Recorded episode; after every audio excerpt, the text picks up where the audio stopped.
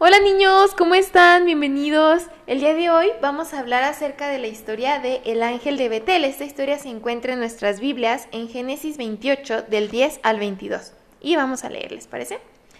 Dice la Biblia, mientras tanto Jacob salió de Berseba y viajó hacia Aram.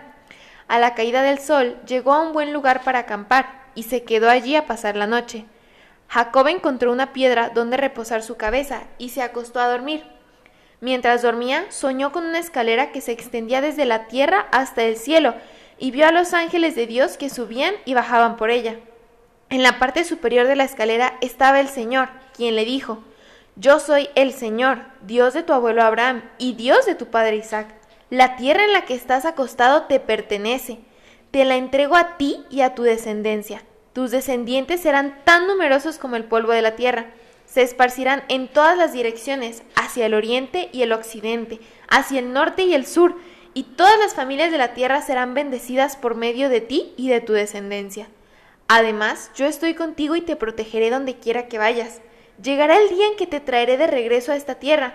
No te dejaré hasta que haya terminado de darte todo lo que te he prometido. Entonces Jacob se despertó del sueño y dijo, Ciertamente el Señor está en este lugar, y yo ni me di cuenta.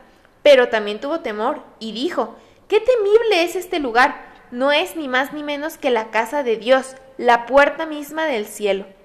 A la mañana siguiente, Jacob despertó muy temprano y erigió como columna conmemorativa la piedra en la que había reposado la cabeza y después derramó aceite de oliva sobre ella.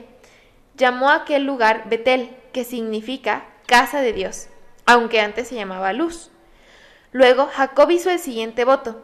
Si Dios en verdad está conmigo y me protege en este viaje, y si Él me provee de comida y de ropa, y si yo regreso sano y salvo a la casa de mi Padre, entonces el Señor ciertamente será mi Dios. Y esta piedra que levanté como columna conmemorativa será un lugar de adoración a Dios, y yo le daré a Dios una décima parte de todo lo que Él me dé. Y bueno, niños, la pregunta de, esta lección es, ¿tú crees que a donde vayas Dios te seguirá cuidando?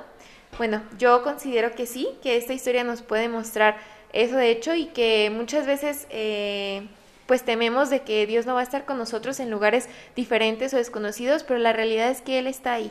Así que bueno, esperemos que puedan contestar esta pregunta y los vemos mañana.